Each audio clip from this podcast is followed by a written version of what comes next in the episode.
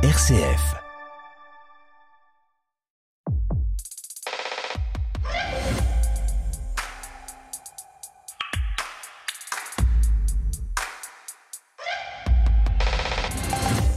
Bonjour à tous et bienvenue dans cette émission Effervescence. J'espère que vous allez bien.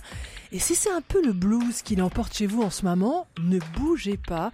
Dans Effervescence, comme chaque semaine, on partage avec vous nos coups de cœur dans l'actualité culturelle. Un magazine avec du beau, du léger, du poétique, de l'engagé, des expositions, des films, de la musique, des livres et même une bande dessinée. Alors pas vraiment légère, mais bien connectée à la réalité du monde. Bref, comme chaque semaine, Effervescence, c'est le magazine de l'étonnement culturel. Avec moi cette semaine, ils sont quatre. Il y a Laetitia Forgeau d'Arc à Strasbourg. Bonjour Laetitia. Bonjour Stéphanie, bonjour à tous. Vous nous raconterez l'histoire d'un dessin très ancien, un trésor national qui vient de rejoindre les collections du musée de la ville à Strasbourg. Et puis vous avez lu avec délectation le dernier roman de David Fuenquinos qui raconte l'histoire d'un gamin qui n'est pas devenu Harry Potter et c'est numéro 2. Ingrid Blanchard, bonjour. Bonjour Stéphanie, bonjour à tous. Vous êtes avec nous depuis Lyon, vous avez lu Pleine et douce de Camille Froide-Vaumétry, un roman féministe, un roman féminin autour de la naissance d'une petite fille conçue par procréation médicale assistée. Et puis vous avez vu la très belle exposition Poussin qui se tient actuellement au musée des Beaux-Arts de Lyon. Expo où vous a rejoint Stéphane Covio. Stéphane, bonjour. Bonjour Stéphanie. Vous êtes le fondateur, on le rappelle, de l'association Venez et Voyez. Vous nous parlerez donc de cette exposition lyonnaise et puis vous nous inviterez aussi à nous rendre à Rouen, découvrir ou redécouvrir un tableau très impressionnant du Caravage. Enfin, David Croison, bonjour. Bonjour. Vous êtes le patron de Phosphore, le magazine des années lycée. Vous apporterez à cette émission une note un peu dramatique avec une bande dessinée sur la guerre en Ukraine. Et puis heureusement une note plus poétique avec le conteur Fred Pellerin. Voilà, chacun est embarqué devant son micro. On commence léger ou plutôt lourd. Enfin bon, c'est à vous de choisir. L'essentiel bien sûr étant de garder le sourire. Effervescence, une émission présentée par Stéphanie Gallet. Attention, le voilà. Gardez-vous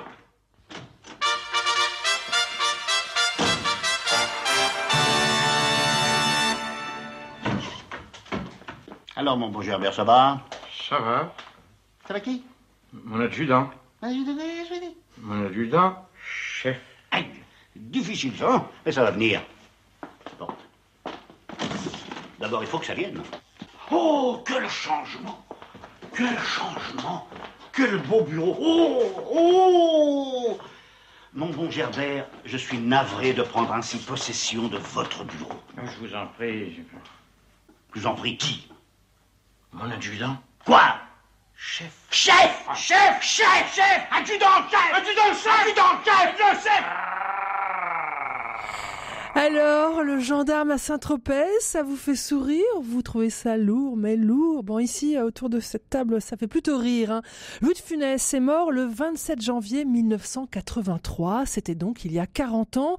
Que reste-t-il de son héritage cinématographique?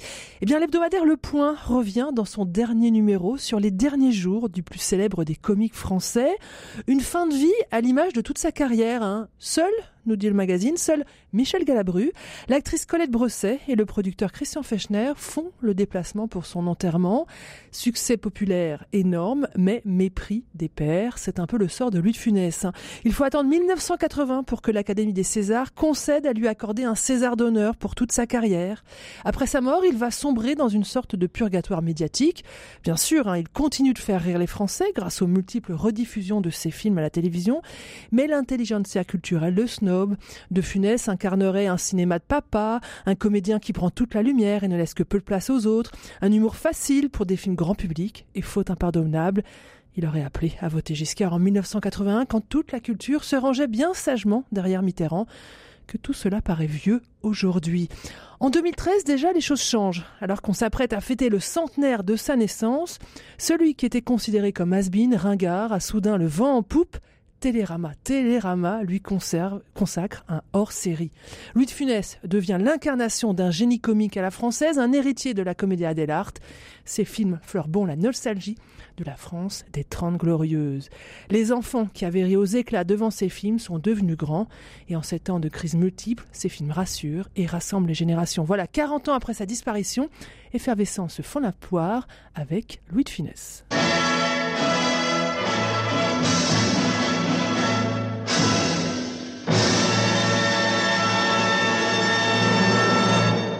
Messieurs, c'était très bien. C'était très bien. C'est moi. Bon, vous, vous, vous, c'était bien là-bas. Vous, c'était bien. euh, enfin, c'est comme c'est comme ça. Dites-moi, vous, on ne vous a pas entendu. On ne vous entend jamais. Hein. Vous n'arrêtez pas de bavarder. Faites attention, faites très attention. Hein. Écoutez, j'ai une conception personnelle de l'ouvrage. Ce n'est pas assez triomphal, ce n'est pas orgueilleux. De l'orgueil, bon sang. Bon sang. Enfin, c'est de la bouillie, tout ça. C'était pas mauvais, c'était très mauvais. Voilà, exactement. Alors, reprenons. On dit sept. Hop, alors. Voilà, c'était pas mauvais, c'était très mauvais. Vous avez reconnu hein, Louis de Funès dans la grande veille de rouille avec cette scène du chef d'orchestre. David, vous, Louis de Funès, c'est d'abord une histoire de transmission, une mythologie familiale? Oui, ah bah, euh, Louis de Funès, c'est euh, notre patrimoine quoi, euh, national, culturel, familial. Il y a pas, y a pas. euh, effectivement, on peut pas passer dans euh, rue, rue des Rosiers sans, sans penser à, à Rabbi Jacob. On peut pas aller à Saint-Tropez euh, sans, sans penser au- aux gendarmes et, et même euh, aller à l'opéra sans, sans cette scène de la, la Grande Vadrouille. Je trouve qu'ils sont super vos extraits parce que on, on voit il y a tout de là. D'abord, on, on entend le son et on revoit l'image. On le revoit en chef d'orchestre en train de d'être euh, dans un personnage cartoonesque quoi c'est-à-dire c'est c'est d'a- c'est d'abord ça c'est un corps peut-être c'est pour ça le mépris pendant des années je moi je je l'ai découvert à la télévision dans les années 80 et, et sans doute du coup sur le tard j'ai j'ai pas trop ressenti ce, ce, ce, ce mépris dont vous parliez au début d'émission il me semble c'est d'abord un corps, c'est presque un dessin animé. D'ailleurs, il y a, des dessins animés Louis de Funès dans certains de ses génériques, au, dé- au début de, Fantomas ou sur un arbre perché, comme ça, il est, il est transformé en petit personnage. Il- et c'est l'homme d'un rôle. C'est-à-dire que les deux extraits, c'est pr- pratiquement le même rôle. C'est C'est-à-dire toujours c'est le même patron- personnage, Louis de Funès. Le patron odieux, le chef odieux, euh, méprisant, euh, euh, maladroit, qui dit, qui dit, qui est sans, sans filtre, qui dit des choses euh, horribles, euh, cruelles, sans, sans le. Et d'un coup, il y a un rire extrêmement libérateur. Et alors, effectivement, en famille, il y a une joie dingue de, de, de partager ça, c'est-à-dire d'un coup pouvoir se projeter dans un personnage euh, horrible, de, de rire de chacun de ses, de ses propres défauts, de, re- de retrouver les colères des uns des autres, de retrouver les frustrations des, des uns des autres, etc. Euh, Il y a quelque chose comme ça d'une tendresse qu'on a pour pour nos propres défauts euh, dans un personnage qui effectivement exa- exagère tout et qui est un génie comique parce qu'effectivement il y a aussi un sens du rythme, un sens de euh, de la, la musique. C'est pas pour rien que vous passez un extrait avec avec une musique parce que effectivement il y a, il y a quelque chose de scène. Il y a une autre scène que j'adore moi dans le, le cornio dans le garage où d'un coup c'est aussi tout en musique, c'est un, un pantomime. Il, ra- il raconte toute la, comment il faut réparer toute la Cadillac. Il fait, il fait tous les, les gestes du, du, du garage euh, avec une grande technique dans, dans les gestes et en même temps une immense, une immense drôlerie euh, de, de voir mimer les, mimer les choses comme il mime. Euh, si dans le, ce que vous disiez, on va, on va pas parler du gendarme de Saint-Tropez, le gendarme à New York, d'un coup il veut une pièce de bœuf dans la, la vitrine et il mime euh, le, je sais plus quoi, il veut un faux filet, il, me- il mime sur son corps ce que ça doit être, etc. C'est des moments extrêmement rigolos. Ouais. Et La Grande Vadrouille, vous m'avez dit que c'était euh, le film culte? Alors les deux, moi, la Grande Vadrouille et le et le Cornio, les deux avec le- ce, ce duo euh, Bourville de Funès, qui est au fond au, au cœur aussi d'un langage cinéma, du du grand, du petit, du du bonnet, du, du méchant, etc. Je trouve que c'est un c'est un duo et de films magnifiques, oui. Alors moi, il y a une scène qui fait mourir de rire avec les deux, hein, c'est quand ils sont dans, dans les bains.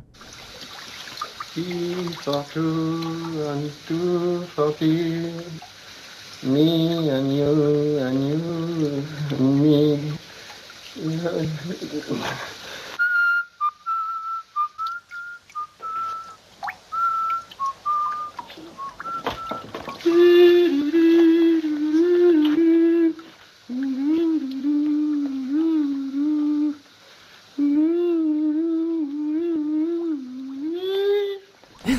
quand on est enfant, il y, a, y a des scènes chez Louis de Funès qui sont marquantes, alors, parce que c'est des lieux qu'on connaît pas, des, des, bains où des hommes vont ensemble tout nus. Qu'est-ce que c'est que ces choses-là? Et puis il y a cette scène du chewing-gum dans Rabbi Jacob. Je l'ai revu, j'ai été très déçue. Hein, c'est tout petit en fait, ce, ce, ce bassin de, de chewing-gum. Laetitia Forgeard, que vous aussi, euh, Rabbi Jacob euh, de Funès continue de vous faire rire. Ah oui, même là, j'avoue, en écoutant les extraits, en fait, je, je me marre.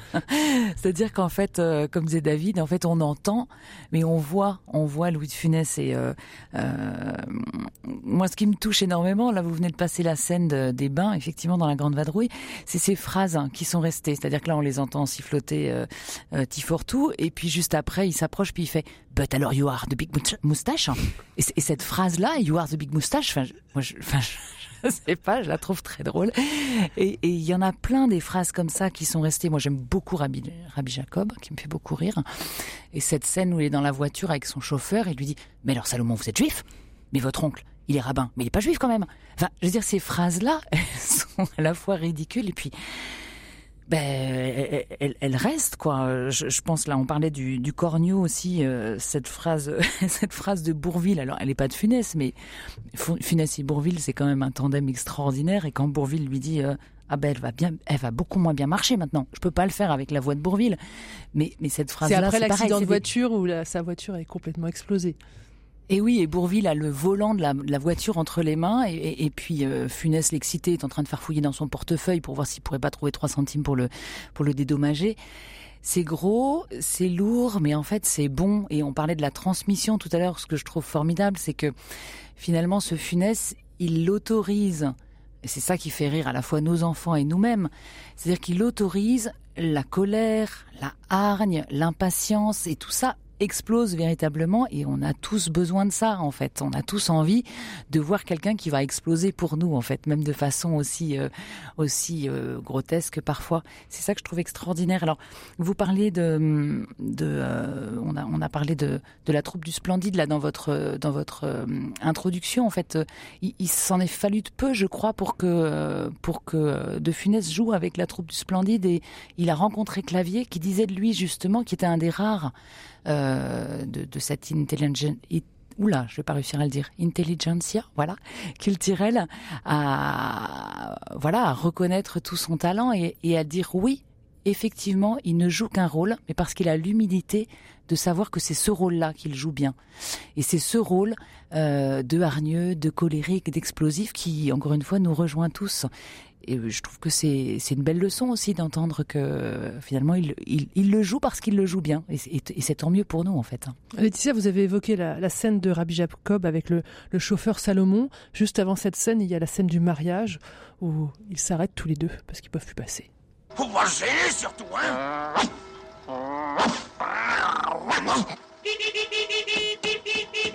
Hey, oh C'est fini, oui? Mais qu'est-ce qu'il y a? Qu'est-ce qui se passe encore? Vous voyez bien, c'est un mariage. Justement, moi aussi, je marie ma fille, alors laissez-moi passer. Allez, laissez-moi passer.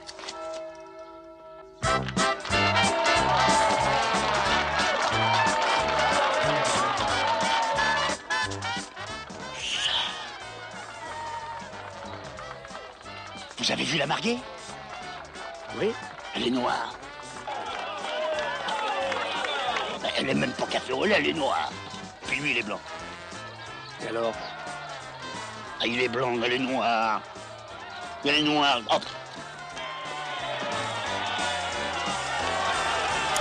Et oui, une belle mariée noire, une femme magnifique d'ailleurs. Euh, on continue à parler, à évoquer euh, euh, Louis de Funès. Est-ce qu'il reste de sa cinématographie aujourd'hui? Est-ce que ça continue à nous faire rire? Alors Stéphane Covio, pour nous, vous avez revu, à mon avis, c'est son chef-d'œuvre. Hein. Vous avez revu L'Avare. C'était ce matin même. Et vous êtes encore tout, tout, plein de ça. Je sors de l'avare. Et je vais vous dire, euh, dès le début de, de la pièce, j'ai commencé à rire. Alors que je crois que les paroles ont à peine commencé. On voit deux funesses qui va dans une église. Et puis il y a la dame qui vient faire la quête. Et puis elle secoue le, panier. Il change de place pour pas payer. Et puis là, elle arrive à, ses côtés. Et puis il s'enfonce dans son siège. C'est d'une drôlerie. Et je ne m'attendais pas à rire aussi vite en, revoyant ce film que j'avais vu il y a très longtemps. Je veux dire, j'étais adolescent. C'était la prof de français que nous avons amené au cinéma voir le film, tout simplement. Et euh, ben, je me suis régalé. J'ai vu un acteur prodigieux. le, le texte de Molière est magnifiquement rendu.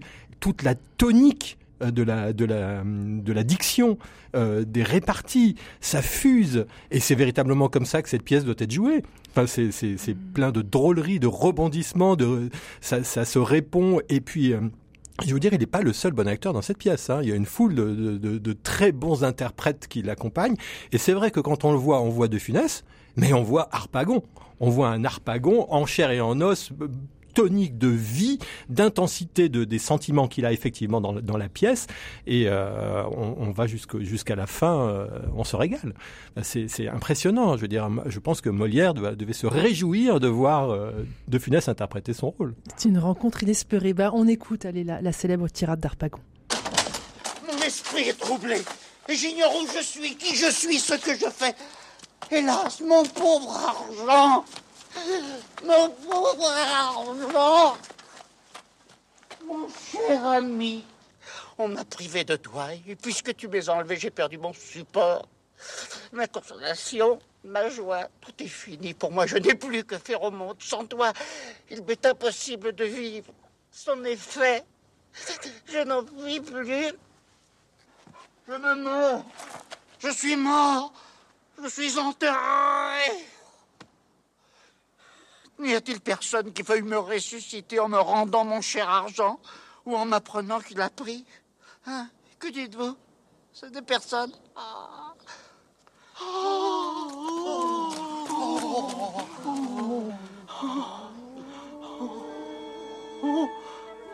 Voilà.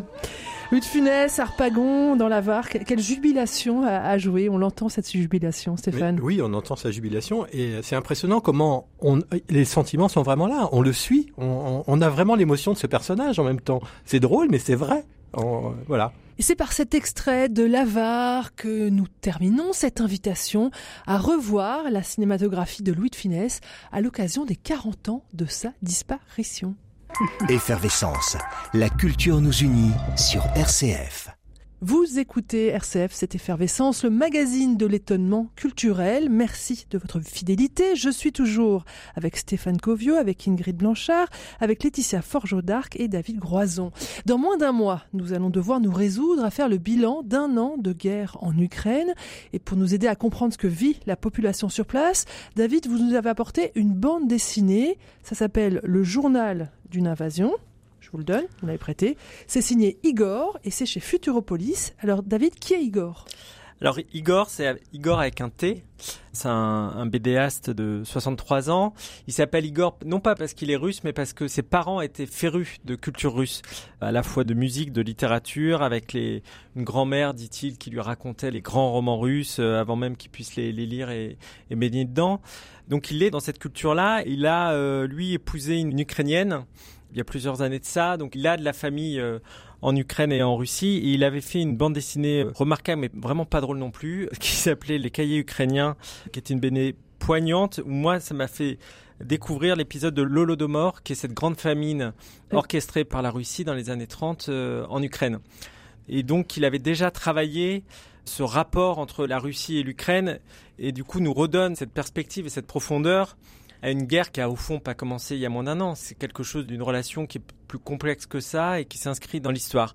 Alors on dit ici une BD, c'est pas vraiment une BD. En ouais, vérité, c'est un c'est un récit dessiné et qui est vraiment accessible à, à, même à tous nos auditeurs auditrices qui aiment pas les bandes dessinées, euh, qui ont pas envie de lire des bulles. Il y a pas de bulles. C'est un carnet, un journal de bord des 100 premiers jours de cette invasion.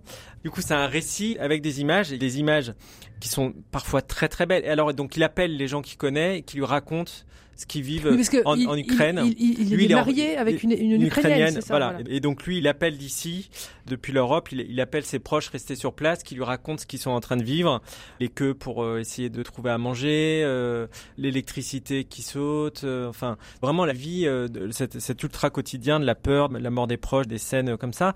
Et il y a des scènes parfois très belles comme par exemple, il y a un quai de gare où les gens ont laissé en, en Pologne, ont laissé des, des, poussettes pour les réfugiés ukrainiennes si jamais elles en ont besoin pour les mères qui ont besoin de. Mmh. Donc il y a cette rangée de poussettes qui attend les mères qui vont réussir à, à s'enfuir avec leur bébé. C'est une image, il n'y a pas de parole et d'un coup elle est poignante. Il y a des images presque insolites. Il y a une image par exemple dans les villages où on voit les vaches pour qu'elles puissent boire, on fait chauffer de l'eau pour que d'un coup on la mélange avec celle glaciale de l'abreuvoir pour qu'elle puisse continuer à, boire malgré le, grand froid. Donc il y a cette vie quotidienne qui continue et comment il se débrouille. Et puis il y a quelques pages euh, particulièrement glaçantes du massacre de Boucha. Là aussi, malgré tout, avec une pudeur, mais ce sont des, des images qui sont euh, illustrées, des illustrations qui sont d'une grande beauté, d'une grande force aussi. Et donc il y a tous ces récits et puis ils nous tissent des liens pour nous redonner au fond avec ce même souci de pédagogie et de concret les, les, les enjeux géopolitiques qu'il y a derrière de ce rapport entre, entre l'Ukraine et la Russie. Donc on peut le mettre aussi dans la main des plus jeunes parce que ça, ça permet de comprendre la, la situation au-delà de tous ces discours de, de propagande et d'essayer de, d'intox des uns des autres. C'est un livre très juste. Voilà, ça s'appelle Journal d'une invasion. C'est donc signé Igor avec un T et c'est publié chez Futuropolis. Alors, Poussin et l'amour, c'est le titre d'une grande rétrospective hein, qui, se tient actuellement jusqu'au début du mois de mars au Musée des Beaux-Arts de Lyon. Stéphane et Ingrid, vous avez tous les deux été admirer les chefs-d'œuvre de ce peintre du XVIIe siècle. Stéphane, de votre côté, pas de surprise, hein, vous allez voir toutes les grandes expositions pour les proposer au, public de votre association Venez et Voyez. Mais alors vous, Ingrid, j'avoue que j'ai été un peu plus surprise. Euh, je ne vous connaissais pas curieuse de peinture classique. Est-ce que ce serait le thème qui vous a intrigué, Poussin et l'amour? Oui, Stéphanie. Alors, je n'ai pas goûté au nudisme du gendarme de Saint-Tropez, mais je suis allée voir les nus de Poussin et vous avez tout à fait raison. Alors, j'avoue que ça m'a été soufflé par Stéphane, qui m'a dit, toi, lyonnaise, il faut que tu ailles voir Poussin et l'amour. Et euh, en effet, c'est vraiment euh, euh, le thème de l'amour qui m'a poussé et incité à aller voir cette exposition, parce que pour moi, Poussin, c'est le peintre référence du classicisme. Et donc, j'avais un peu cette idée, en me rendant à cette expo, d'une peinture à la fois un peu froide et cérébrale. Euh, J'avais en tête ces grandes scènes historiques, religieuses et mythologiques, euh, ces grands paysages. Et en même temps, voilà, ce thème euh, associé à Poussin m'intriguait parce que je, pensais, voilà, j'avais vraiment pas l'idée que les émotions euh, de cette nature pouvaient faire partie de, l'œuvre de, cet immense peintre, hein, qui, euh, voilà, qui reste, je crois, un, des grands génies de la peinture. Peut-être que Stéphane pourra nous en dire quelque chose. Et là, j'avoue que j'ai été très, très, très séduite. Alors, c'est une exposition qui montre une quarantaine de tableaux et de, dessins qui sont, voilà, qui sont présentés à travers différentes thématiques liées à l'amour. Il y a beaucoup de scènes qui sont tirées de la mythologie euh, des métamorphoses d'Ovide, hein, qui ont été un, un, une, une, thématique qui a énormément inspiré Poussin. Et on a donc des tableaux qui se, qui se révèlent à nous. Euh, à travers une peinture qui est très sensuelle, voire érotique et provocatrice. Il y a notamment toute une série de tableaux autour de la thématique des corps désirés qui montrent des nymphes et des Vénus offertes au regard de satyre et de nombreuses scènes d'ivresse dionysiaque, dionysiaque pardon. Et il y a euh, aussi euh, une salle, alors moi qui m'a aussi beaucoup interpellée, et notamment un tableau. Donc c'est une, salle qui est dédiée au thème de l'amour et de la puissance destructrice et tragique de l'amour. Et il y a un tableau que j'ai trouvé absolument magnifique. Je suis restée, euh, je pense, cinq minutes devant. Euh, c'est Tempête avec Pyram et Tisbé, qui est, je crois, le plus grand paysage classique que Nicolas Poussin a, a réalisé et qui raconte donc le mythe des deux amants qui se donnent tragiquement la mort et qui a inspiré donc l'histoire de Roméo et Juliette. Euh, voilà, c'est vraiment une, très très grande peinture, euh, une forme de méditation sur les passions humaines sur fond de paysage orageux et c'est euh, et c'est totalement splendide.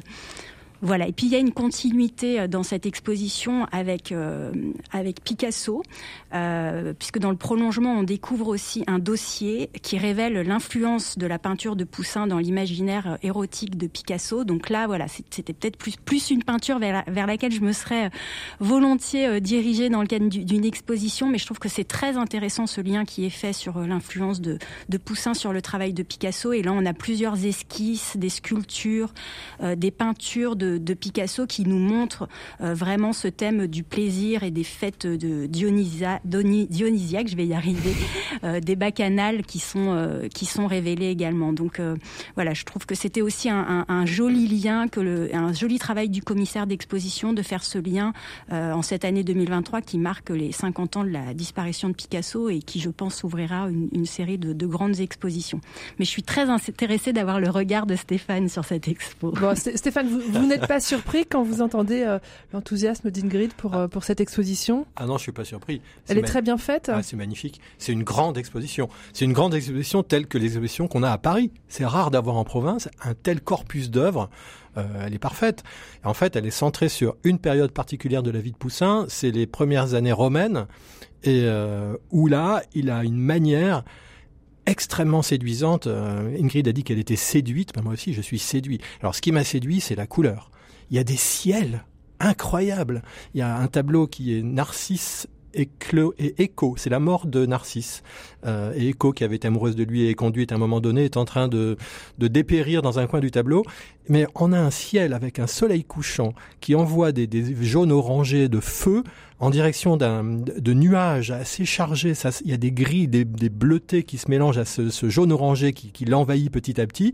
C'est absolument splendide. C'est des morceaux de pure délectation.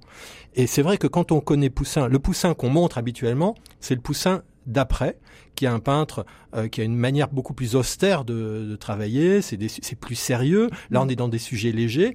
Et euh, alors, ce qui est amusant, c'est qu'Ingrid a préféré le tableau, je pense, un des rares tableaux qui date de la période de maturité, donc plus tard.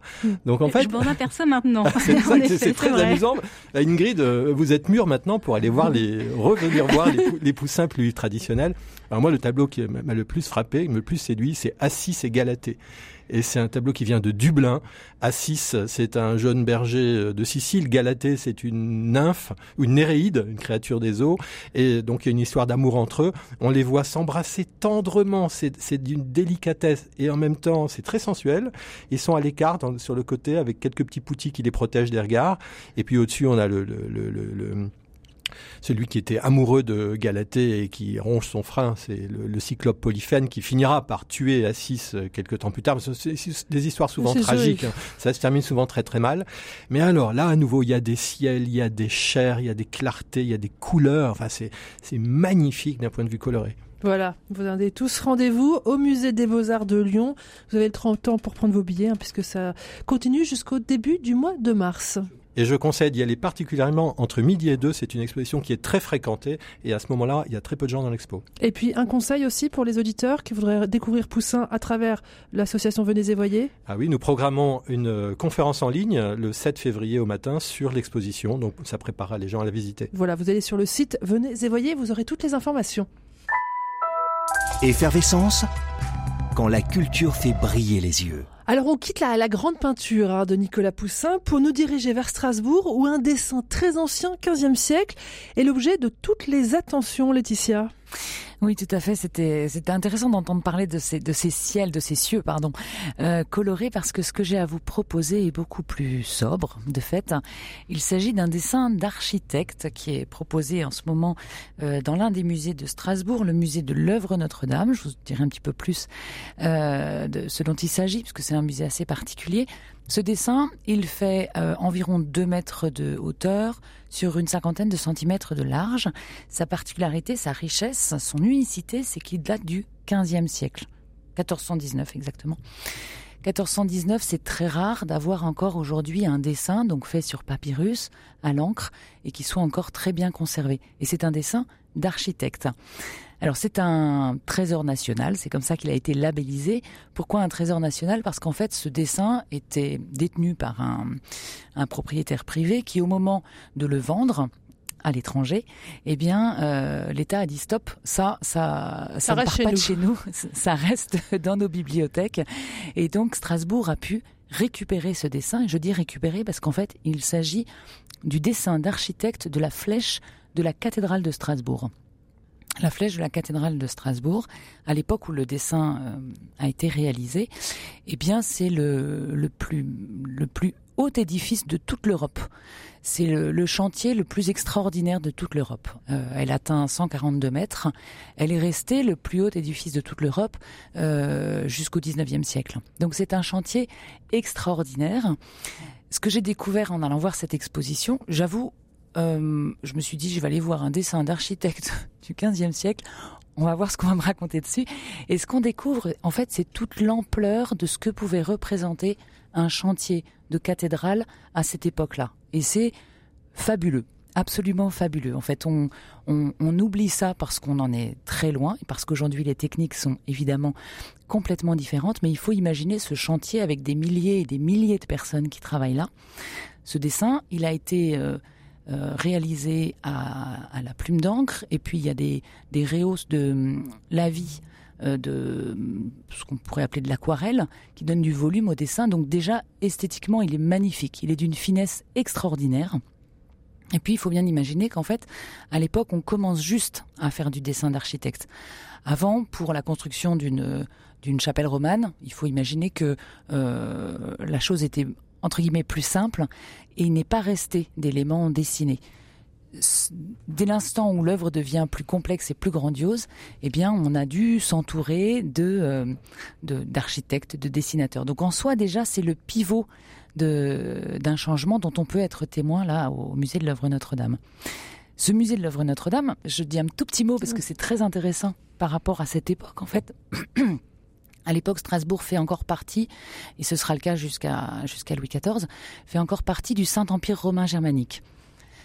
À cause de, ce chantier de cathédrale qui, qui promet d'être euh, extraordinaire, la confrérie des maçons, des tailleurs de pierre, exactement des tailleurs de pierre, euh, a une aura de Strasbourg, a une aura incroyable. C'est-à-dire que c'est à Strasbourg, dans cette fondation qu'on appelle l'œuvre Notre-Dame, euh, que va être, euh, comment dire, euh, dirigé, même géré.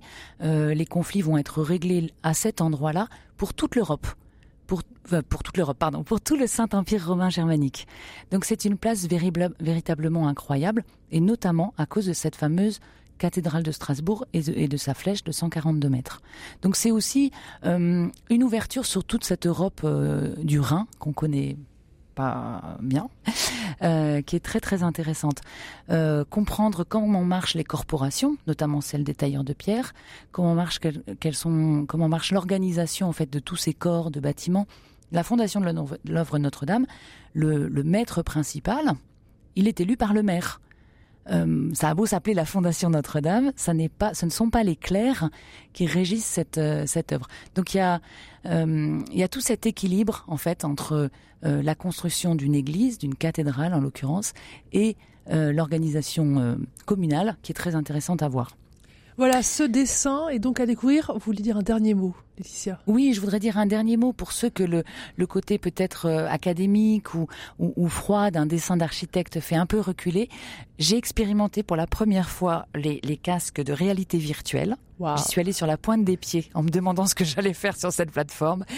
C'est incroyable. En fait, on grimpe à 142 mètres. J'en avais J'en avais les mains moites, hein, vraiment, parce que j'ai le vertige. Euh, je, je, tremblais sur ma plateforme avec mes lunettes. C'est quand même une expérience assez incroyable. C'est le petit détail qui peut, euh, voilà, euh, susciter l'envie pour les plus jeunes d'aller voir cette exposition qui est vraiment magnifique et qui est visible jusqu'au 23 avril 2023 au musée de l'œuvre Notre-Dame, juste en face de la cathédrale de Strasbourg. Eh bien, c'est bien noté. Vous savez que dans cette émission, on a un petit faible pour la chanteuse Pomme. Son album Consolation, vous savez, cet album illustré par Claude Ponty, a, très bien marché et elle prépare déjà une réédition, l'occasion de découvrir un inédit des plus ravissants.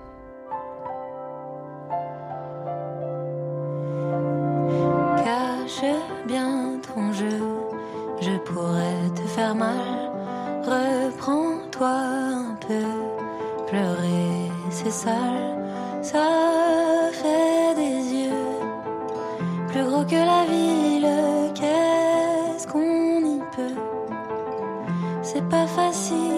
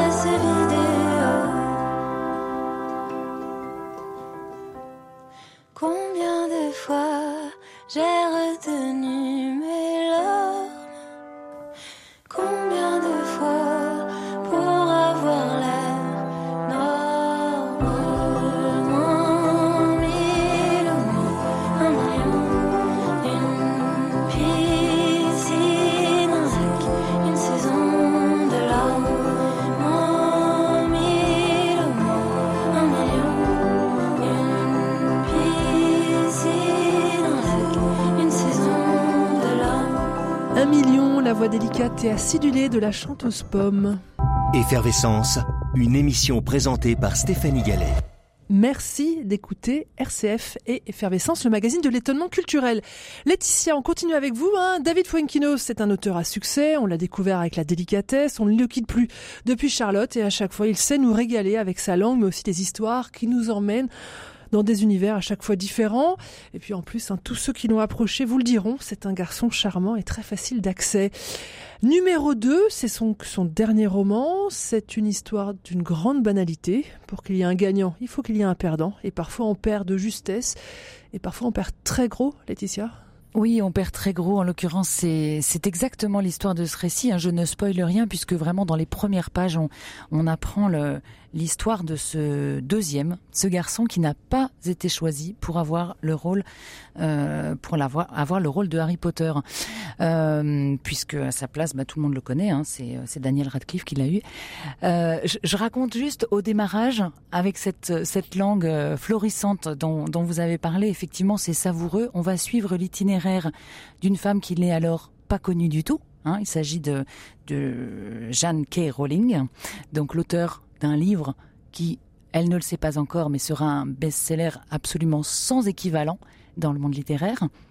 On suit l'histoire de cette femme et puis on suit l'histoire d'un petit garçon euh, qui vit en Angleterre, qui s'appelle Martin Hill, euh, qui est fils unique. Ses parents viennent de se séparer et un jour, par un jeu de circonstances, en fait, il va être emmené sur un plateau de, de cinéma parce que son papa est accessoiriste. Et là, il va être repéré par euh, David Hellman, qui est le réalisateur de Harry Potter. David Hellman va, entre guillemets, flasher sur lui, tout de suite va se dire que c'est lui, que c'est absolu. Il va en quelque sorte le convaincre de passer les auditions. Donc il y y, a ça aussi, c'est qu'il va devoir le convaincre de lui dire, tu sais, ce serait génial, ça va être super intéressant, ta ta ta ta ta. Et puis au dernier moment, pourquoi Là encore, on va apprendre, euh, ça va être un jeu de, de hasard. Et bien finalement, au dernier moment, Daniel Radcliffe va rentrer dans la danse et c'est lui qui sera choisi. Donc ce, ce livre, il est savoureux parce que euh, oui, il est sur le deuxième, il est sur l'échec, il est sur celui qui ne reçoit pas ce qu'il attend, mais il est aussi sur tout ce que la vie euh, amène comme circonstance, comme hasard, la place du hasard dans nos vies en fait. C'est une chose, et en fait la thématique du livre, c'est qu'est-ce qu'on en fait. Euh, une phrase de, de l'auteur, c'est ce qui est violent dans l'échec, c'est d'avoir perdu la maîtrise de son destin. En fait, la maîtrise de son destin, on l'a jamais véritablement parce qu'il arrive des choses sans arrêt. Et c'est ça qui est touchant dans ce livre, en fait. Ce qui fait que euh, que Martin Hill va être euh, va se retrouver sur ce tournage. Au départ, c'est parce que la grand-mère de sa babysitter vient de décéder et sa babysitter n'est pas là. Et donc lui, il va devoir partir sur ce tournage avec son père. Donc c'est tous ces micro enchaînements de vie qui l'amènent à se retrouver à quelque chose face à quelque chose qui va totalement le dépasser. Donc c'est ça qui est truculent en fait dans, ce livre, qui est plein plein de rebondissements. C'est toutes ces petites choses qui parviennent, qui soient, sont soit des grains de sable, soit euh, euh, des merveilles. Alors beaucoup de grains de sable hein, quand même dans la vie de ce, Martin. Pareil, je n'en dis pas trop, mais disons quand même que euh, les deux tiers du livre sont très sombres, parce qu'en fait, ce petit bonhomme de 10 ans, il ne va pas se remettre de cette de cet échec en fait, de ne pas avoir été choisi. Pourquoi il ne va pas s'en remettre? Ben parce qu'en fait, euh, ça va être un tel succès que Harry Potter va se présenter à lui en permanence. Il faut se souvenir, je ne sais pas si vous avez lu Harry Potter, il faut se souvenir de la déferlante que ça a été. Il y en avait partout, on pouvait pas rentrer dans une librairie, puis il y a eu les films, c'est absolument omniprésent. Et donc lui, il est sans arrêt renvoyé à voilà ce que j'aurais pu être. Et ça, c'est tragique. Donc c'est à peu près les deux tiers du livre. Et puis sur la fin, je n'en dis pas trop, parce qu'il faut le lire. Sur la fin, Il y a un peu évidemment, de il, reste- lumière il y a quelque chose de... Il y, a, il y a une très belle lumière. Et puis surtout, sans être... euh, enfin, ce qui est formidable, c'est que sans être du tout moralisateur, il s'agit pas de dire euh, euh, oui, qui perd gagne, ou je sais pas quoi. On n'a pas envie d'entendre ça. Mais c'est simplement qu'une très belle rencontre et l'amour j'insiste, l'amour, vont faire que, euh, eh bien, ce Martin Hill, il va comprendre que, voilà, que sa vie à lui, elle est belle comme elle est. Euh, je cite une petite phrase de, de que je trouve assez chouette. Notre route unique n'offre pas le moindre accès au chemin que nous n'emprunterons pas. Voilà. Et c'est, et c'est ce chemin qui n'a pas été emprunté qui est raconté dans ce livre avec beaucoup, beaucoup de talent. C'est absolument savoureux. Faut le lire, ça se lit vite, c'est magnifique. Numéro 2, c'est signé David Fonkinos. Alors maintenant, je vais donner la parole à David Groison pour découvrir un, un autre drôle de numéro. Il nous vient du Québec. On va l'écouter. Vous allez découvrir son, son accent. Il s'agit de Fred Pellerin. Alors ça, c'était la préhistoire. Ça, c'était avant l'histoire. Et moi, j'ai eu la chance, j'ai eu accès à la préhistoire par, euh, par ma grand-mère. Moi, j'ai eu la chance d'avoir une grand-mère préhistorique qui datait d'une époque euh, révolue. C'est une révolue. Moi, ma grand-mère, c'était une femme, euh, c'était comme un périscope historique, tu vois, au niveau de la, de, de la lointainitude temporelle. Elle était prolongée dans, un périscope historique, une, dinosaure. Ma grand-mère, c'était une dinosaure, Granmerosaurus rex vertébrée, était de la famille vertébrée, qui avait de la colonne, c'était une femme très euh, portée sur la colonne, et qui, racontait avec cette perspective-là du temporel, incroyable. Elle avait, elle avait l'œil très long, c'était une femme à la, à la longitude euh, visuelle et capable, et capable de la transmettre par la bouche, qui était très buccale, ma grand-mère, au niveau de... elle se nourrissait d'histoires beaucoup. Puis elle me racontait. Puis elle m'avait dit que les, histoires sont venues par après. Tu vois, il y, a eu le, monde, puis après, il y a eu des histoires et des légendes et des contes. Parce que ça n'arrive pas d'un coup. Une légende, ça n'arrive pas. Euh, hein? On n'est pas créationniste, on est créativiste. Alors, la légende, elle apparaît au gré de ce qui se passe. Elle évolue. C'est l'évolution. Voilà, on n'est pas créationniste, on est créativiste. C'était donc Fred Pellerin, un drôle de Pierrot lunaire hein, qui nous vient du, du Québec, euh, qui joue aussi beaucoup en France. Il était encore il y a quelques jours au, au Café de la Danse. Et puis la bonne nouvelle, c'est qu'il revient en mars à Nantes et à La Rochelle. Euh, vous étiez au Café de la Danse, David, c'est ça? Moi, j'y suis à chaque fois. Et vous y êtes à chaque fois, d'accord. donc, okay. euh, il y a sept, euh, c'est le septième spectacle de conte qu'il fait, euh, qui et, et, et j'y suis à chaque fois. C'est toujours des petites salles en France, alors qu'au au, au Québec, c'est une star. C'est une star, il remplit des salles immenses euh, qui se remplissent en, un quart de seconde, alors que le, Café de la Danse, une petite salle de, de 200 personnes. Euh, il, il, fait des tournées, vous, vous, citez La Rochelle, mais il fait aussi, en fait, c'est même pas à Nantes, je crois, c'est plutôt dans les petits villages, et finalement, ça lui va bien d'aller dans, dans, les petits villages et dans les petites scènes. Parce, parce qu'il vient d'un petit village. Parce que il vient d'un petit village, il vient de Saint-Élie de, de, de, Caxton, et, et, et, en fait, c'est tous ces spectacles, c'est ce petit village de Saint-Élie de Caxton dont, dont il a euh, des, des, personnages qui fait, qui fait vivre devant nous. Euh, sous, sous, la forme de, de contes où il, a, il incarne des personnages un peu, un peu à la manière d'un Philippe Cobert qui peut reprendre sa vie. C'est-à-dire, c'est ces, ces personnages-là qui vont être parfois un personnage secondaire, parfois un, un personnage principal. Et là, le, le personnage principal, c'est Toussaint, euh, Toussaint Brodeur, qui tient le magasin général au, au, de, de, de, ce, de ce village-là. Donc, c'est la grande épicerie, euh, pharmacie du, du village et qui est euh, extrêmement avare, qui, est, compte, qui compte ses sous. Et Comme donc, ça, on fait le lien avec De Funès. On fait le lien avec De Funès. Magnifique. vraiment, cette émission est extrêmement bien construite. Et alors, du coup, c'est des, il nous raconte des histoires et on, l'entend dans l'extrait, c'est-à-dire, c'est avec euh, des, des, des, tournures de phrases qui mélangent un, à la fois du, du vieux français, du, du, du québécois, des cré... de la création aussi. Il, invente des mots, il invente de la syntaxe, il invente des, des, des, fa des façons de raconter qui, euh, qui mettent énormément de poésie, énormément d'humour dans, dans ces histoires-là. Et ces personnages sont extrêmement incarnés aussi, c'est-à-dire qu'ils nous racontent là. Euh, alors c'est sur l'argent, du coup c'est beaucoup sur l'argent, et au fond c'est beaucoup sur le temps, c'est-à-dire sur ce qui ne s'achète pas, sur cette dernière seconde de, vie d'un amour qu'on aimerait pouvoir s'acheter avec tout l'or du monde et, qu'on ne peut pas. Avec, euh, il achète une montre incroyable, hyper belle, mais du coup elle est tellement belle qu'il n'ose pas la mettre à, son poignet, donc il l'enferme dans un coffre-fort et en fait ça leur pourrit la vie. C'est-à-dire d'un coup ça résonne dans le coffre-fort et donc dans tout le magasin général, on entend toute la journée ce tic-tac, tic-tac énorme qui euh, qui, qui, complique la vie. Il y a une scène hyper drôle avec, euh, ils font venir le curé pour un enterrement parce qu'il comme il parle latin, ils disent bah il est, il est, il est bilingue parce qu'il faut parler anglais parce qu'il y a l'oncle d'Amérique qui arrive.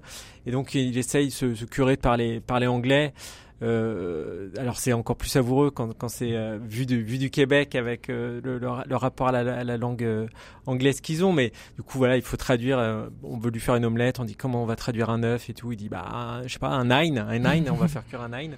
Donc du coup, c'est voilà, il y a beaucoup de créativité, beaucoup de beaucoup d'humour, beaucoup de tendresse. Euh, et puis il y a ce rendez-vous, c'est-à-dire, euh, je pense qu'une fois que vous allez le voir, vous serez content de retourner dans ce village de Saint-Élie-de-Caxton euh, dans trois ans, dans six ans, etc. Parce qu'à chaque fois, ces spectacles, ils tournent, ils les jouent 300, 400 fois. Donc, donc si vous lui ratez là les dates tout de suite, il y en- aura d'autres dans les, Oui, oui, oui, les vous mois, allez sur son mois- site, tout est indiqué, viennent. hein. Et, et, et c'est un univers dans lequel on a envie de retourner à, à chaque fois. ouais. Effervescence. Le magazine de l'étonnement culturel. Bon, lorsque l'enfant paraît, vous vous rappelez, hein, c'était un livre de, Françoise Dolto. Dans le livre que vous nous présentez, Ingrid, il s'agit d'une naissance, hein, mais la famille a bien changé depuis notre célèbre psychologue. Et autour de cette petite fille, il n'y a que des femmes, ou presque. Ce livre, c'est Pleine et douce, et c'est signé Camille Froidevaux-Métry. Oui, alors c'est le premier roman de, de cette chercheuse philosophe féministe euh, qui a mis vraiment le cœur, le, c'est le lapsus, qui a mis le corps au cœur de son travail. Alors elle avait déjà sorti un essai qui s'intitulait Un corps à soi en 2021, si je me trompe pas, dans lequel elle explorait euh, tous les moments où une transformation physique intervient dans la vie des femmes, de la naissance de la petite fille à la femme âgée. Et dans ce roman, en fait, elle avait déjà des envies de fiction, et son éditeur lui avait dit, euh, voilà, il y a sûrement deux, euh, deux, histoires que tu as racontées, l'essai et le roman ensuite. Et donc, elle s'est lancée dans la fiction, qui a été vraiment libératoire pour pour elle. Et donc, ce roman, donc froide, pleine et douce, c'est c'est l'histoire d'une lignée de femmes qui sont rassemblées autour d'une petite fille, Ève, qui, euh, vous l'avez dit, Stéphanie, est née euh, de procréation médicale assistée, Euh, et sa mère, Stéphanie, souhaite organiser une grande fête à l'occasion de, la naissance de cette petite fille, de sa petite fille. Alors autour de cet enfant, il y a un certain nombre de femmes qui gravitent, la grand-mère, les tantes, les amies, les cousines et les nounous, qui tour à tour, au, fur et à mesure du roman, vont prendre la, la parole à la première personne. Chaque chapitre porte la voix d'une de ces femmes et on est plongé dans leurs pensées sur le corps, sur le désir, sur l'amour, la sexualité, les premières règles, la maladie ou le vieillissement. Et le grand talent de Camille Froidevaux-Métry, c'est d'arriver à leur donner à chacune une voix totalement singulière en changeant de ton et de registre selon la personne euh, qui s'exprime. Alors, euh, il y a quelques personnages très intéressants. Il y a notamment Nicole, qui est la grand-mère, donc euh, la grand-mère de, ce bébé qui vient de naître, qui est une mère matriarche. Elle est d'ailleurs surnommée Gorgone dans ce roman. Et elle symbolise toutes ces femmes qui n'ont pas eu d'autre choix que de jouer le jeu du patriarcat et qui se sont construites dans le, dans le regard des hommes. Alors, euh, elle vit avec cette injonction euh, à être belle, elle vit dans la rivalité euh, féminine. Et puis, en voyant sa fille qui a donné naissance par, par PMA, elle lui fait face et elle prône le modèle classique d'une mère et d'un père chef de famille. Et on perçoit très vite que le discours de, de cette grand-mère bah, est totalement dépassé à travers la voix et la parole qui est donnée aux autres femmes. Alors, euh, il y a Corinne, euh, l'amie et célibataire endurcie. Il y a Lucie, la sœur avocate, mère de famille, qui déchante en s'apercevant que le collègue sur lequel elle a fantasmé n'est finalement pas si séduisant que ça. Il y a Lola, la jeune adolescente, qui crée une polémique au collège en parlant de PMA lors d'un cours de sexualité. Bref, il y a toute une galerie et, portraits de personnages. Et euh, à travers tous ces personnages, c'est le corps qui est montré comme euh, un lieu d'émancipation pour chacune de ces femmes. Et d'ailleurs, euh, la philosophe euh, Camille euh, Froidevaux-Métry explique qu'elle est devenue féministe par la maternité. Et elle explique aussi, à travers ce roman, que la solution pour dépasser cette idée de corps euh, objet un petit peu enfermé dans ses fonctions sexuelles et maternelles, c'est le dialogue, c'est le dialogue entre les femmes, entre les sœurs, entre les générations euh, et entre les différentes sensibilités. C'est un roman avec une euh, écriture très sensuelle, très mordante aussi et très réaliste.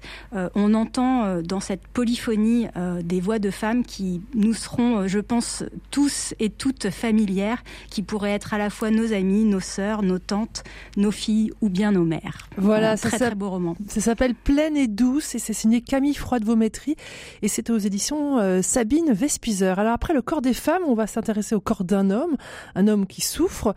Euh, Stéphane, la France est riche de ses musées et après Lyon, vous nous emmenez au musée des Beaux-Arts de Rouen. Ce musée possède un tableau du Caravage qui est mis à l'honneur dans une exposition et pour l'occasion, on a fait venir de Gel le frère jumeau de ce tableau du Caravage. Euh, ce tableau, je parlais du corps des hommes, c'est une flagellation.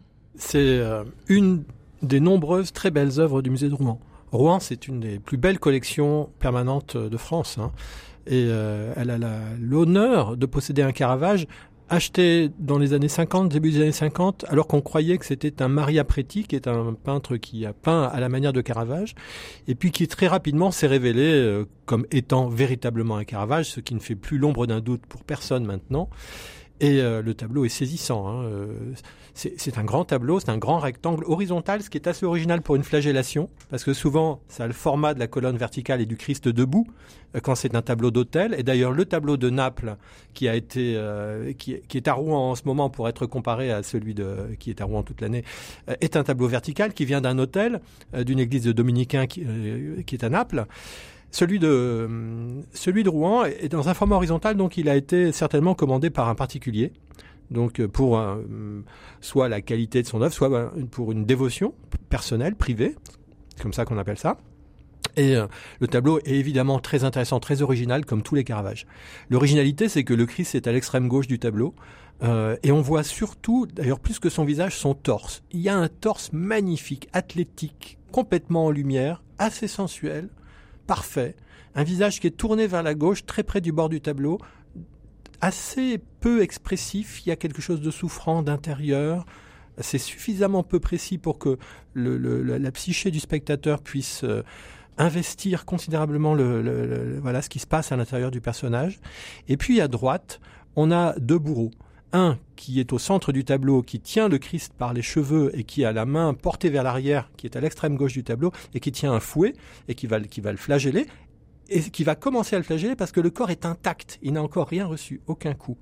Et puis il y a le deuxième bourreau qui est en dessous et qui est alors on comprend pas très bien ce qu'il fait. Et là, pour moi, c'est l'originalité, le génie de Caravage. C'est-à-dire que oui, euh, il est là, il a des liens dans la main, il doit tenir par ses liens les mains du Christ qui sont attachées dans le dos du Christ. On voit pas très bien, c'est très sombre. Mais il y a quelque chose de curieux quand on le regarde. Euh, il a l'air faible, il a des bras tout fins. Euh, il est pas beau, mais ça c'est normal. Les bourreaux en général, ils sont pas très beaux dans les tableaux. Et alors, il a presque la même position que le Christ. Il est penché comme lui. Et alors, la manière dont il a de tenir les liens est surprenante. Avec les deux, ces deux poignets se croisent. Et au bout d'un moment, je me dis, mais c'est bizarre. On dirait que c'est lui, la victime. C'est-à-dire qu'il a les bras croisés, comme s'il était lié. Mais il tient des liens. Mais il a les, les poignets comme s'il était lui-même lié. Voilà. Je pense que Caravage veut nous envoyer dans des considérations euh, sur qui est l'homme libre dans cette opération, qui est celui qui, est le prisonnier, et euh, voilà comment le génie de Caravage nous emmène au-delà d'une narration euh, ressemblante vers des réflexions extrêmement riches. Et puis alors à côté de ça, le tableau est splendide aussi, hein, et plein de mystères. Moi, c'est ce que j'aime chez Caravage, c'est qu'il y a du mystère. Voilà, et donc pour en savoir plus sur ce mystère, eh bien vous allez au musée des Beaux-Arts de Rouen. Merci Stéphane. Pour terminer cette émission, quelques notes mystérieuses. Une jeune chanteuse, elle s'appelle Gabi Hartmann et sa chanson s'appelle People Tell Me, les gens me disent. People tell me, don't look back, the past's far behind. But I keep on looking, like there's something to find. They tell me, remember that I should forget. I've tried to succeed, but I still haven't yet. Now that there's nothing before me but a long, wide open road. Emptiness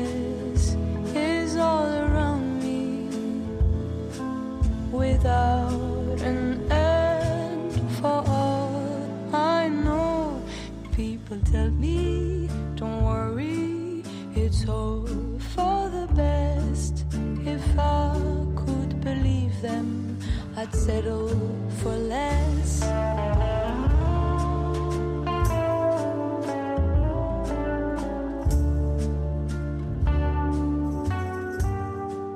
C'était Gabi Hartmann, un extrait de son dernier album. Et ben voilà, c'est la fin de cette émission. Merci à tous ceux qui l'ont rendu possible. D'abord ceux qui sont presque tous autour de cette table. Il y a donc euh, Stéphane Covio, il y a David Groison, il y a Laetitia Forge d'Arc et Ingrid Blanchard. Merci à tous les quatre. Merci aussi bien sûr à Pierre Samanos qui a assuré la réalisation de cette émission. Je ne vous laisse pas partir sans une citation. On fête en ce moment les 150 ans de la naissance de Colette. Et euh, Ingrid, vous m'avez soufflé cette citation de Colette. Faites des bêtises, mais faites-les avec enthousiasme. Bon week-end à tous.